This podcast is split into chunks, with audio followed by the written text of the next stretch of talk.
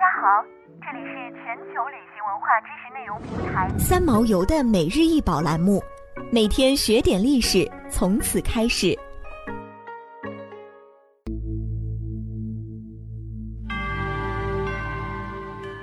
每天学点历史，从每日一宝开始。今天给大家分享的是清水晶雕卧牛望月。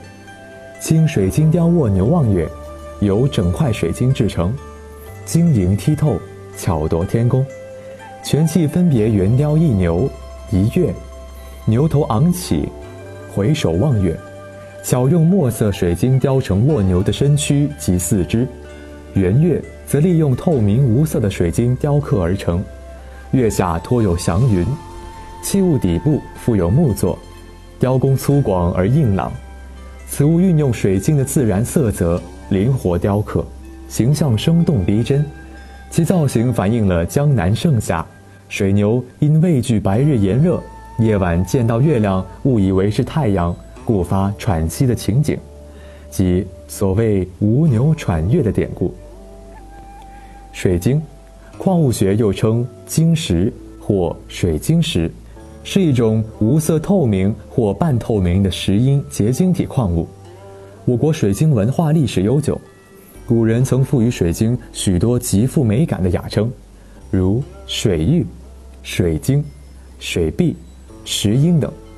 其中，水玉是最古老的称法，意为似水之玉，为千年之冰所化。古人相信水晶具有神异的功能，起到避虫、防腐。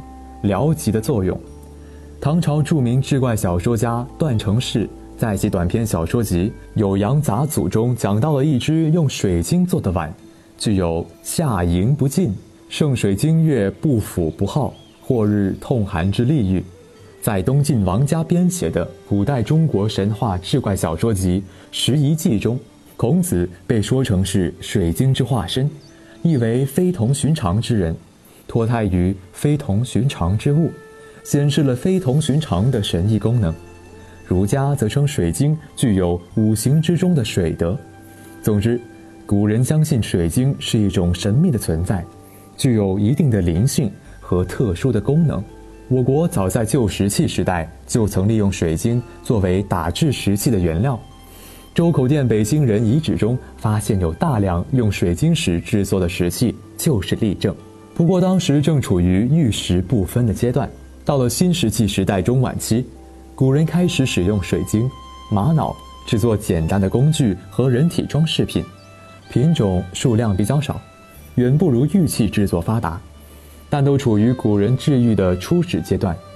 水晶与玉、玛瑙等有着共同的时代特征，制作工艺也基本相同。经过数千年的演变，到了春秋战国时期。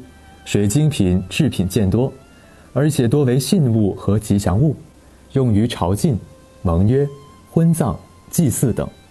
杭州博物馆收藏的一件战国时期的水晶杯，是迄今为止我国出土的早期水晶制品中最大的一件。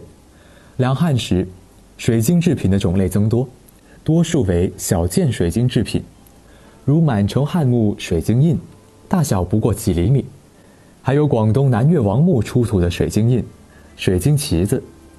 到了唐宋之际，水晶制品的种类变得丰富了许多，出现了较多的大型水晶制品，如1987年在法门寺地宫内发现了唐僖宗的水晶枕及供奉佛骨舍利的水晶棺。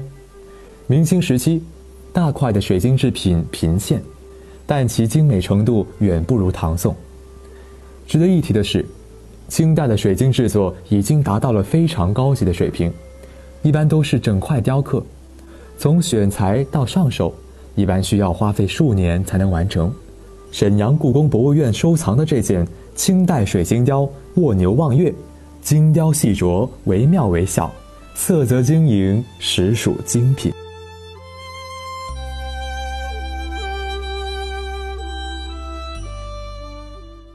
想要鉴赏国宝高清大图，欢迎下载三毛游 App，更多宝贝等着您。